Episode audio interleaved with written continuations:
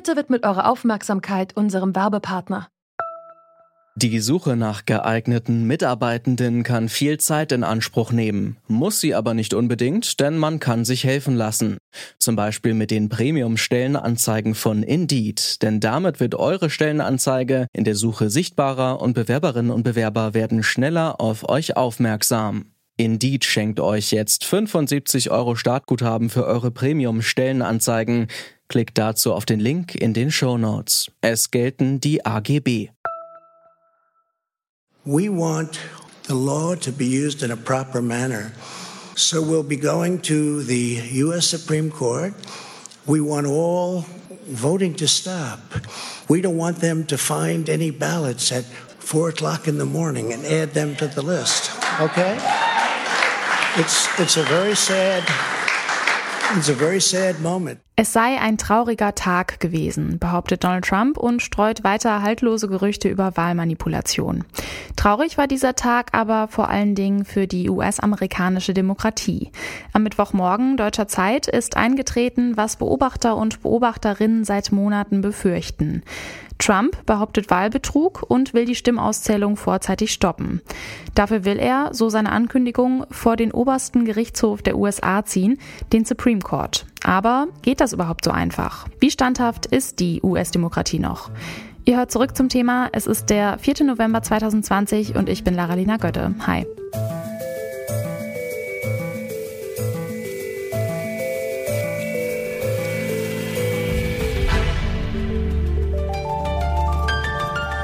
Zurück zum Thema.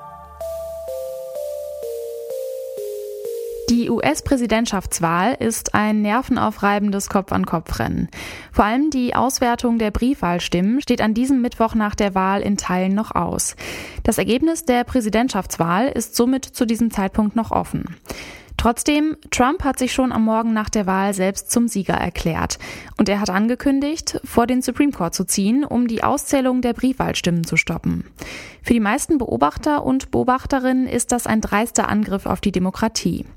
Mit dem Politikwissenschaftler Josef Bramel habe ich darüber gesprochen, wie standhaft die US-Demokratie in dieser bemerkenswerten Zeit ist. Die amerikanische Demokratie ist defekt, sonst wäre Trump erst gar nicht zum Präsidenten gewählt worden. Äh, man, glaube ich, begeht einen Fehler, wenn man meint, dass erst seit Trump äh, es hier Probleme gibt.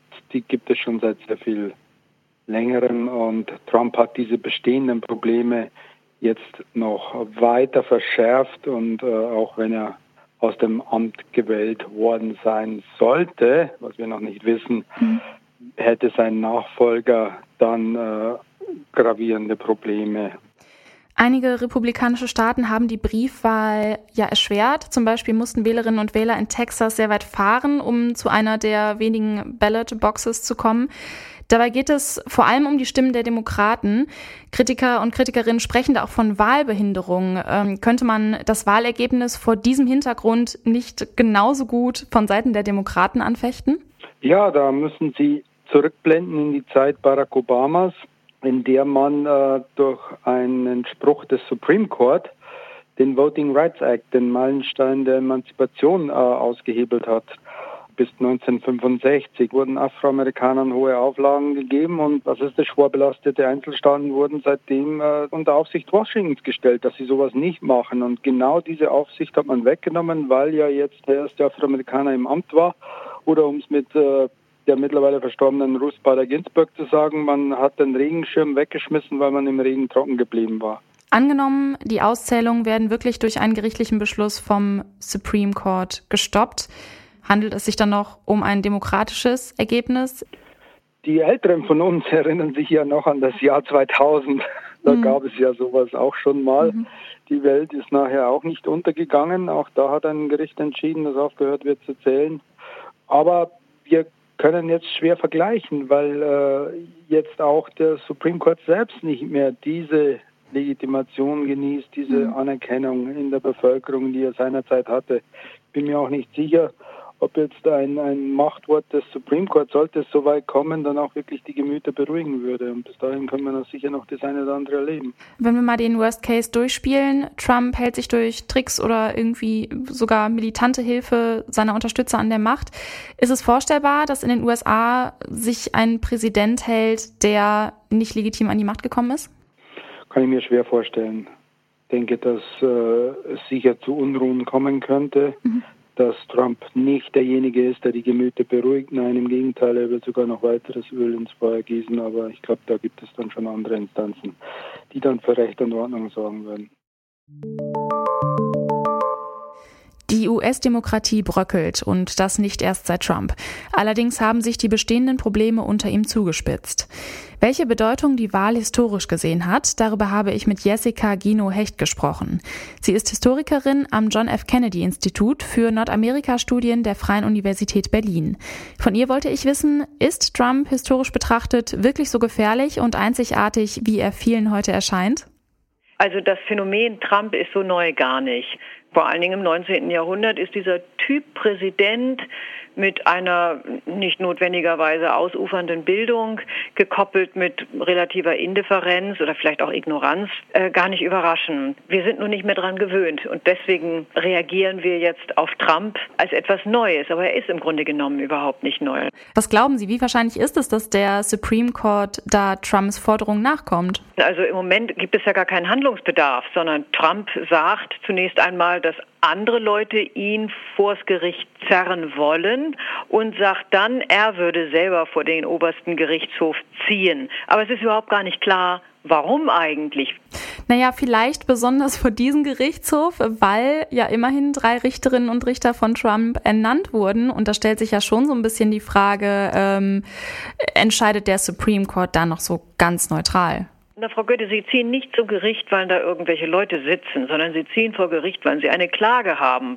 Und das ist in diesem Zusammenhang noch gar nicht klar. Er impliziert ja, dass es Unregelmäßigkeiten gegeben hat während der Wahl. Er impliziert, dass diese schriftlich eingereichten Voten womöglich gar nicht gültig sind, dass die Wahlen jetzt eigentlich vorbei sind und dass man aufhören sollte zu zählen. Und das tut er in dem Moment, als in vielen Bundesstaaten ja die Auszählungen noch gar nicht ganz abgeschlossen bzw. überprüft worden sind. Das ist jetzt erstmal keine Klage im rechtlichen Sinn ähm, sondern das ist eine sagen wir, Beobachtung oder eine Meinung, die muss man erstmal hinterlegen. Es muss sozusagen auch klagefähig werden, was er da vorbringt. Mhm. Und dann sollte es jetzt so sein, dass er also tatsächlich Beweise dafür liefern kann, dass sagen wir jetzt mal in Nevada, dass dort es nicht rechtens zugegangen ist, dann muss er tatsächlich damit zu einem Gericht gehen.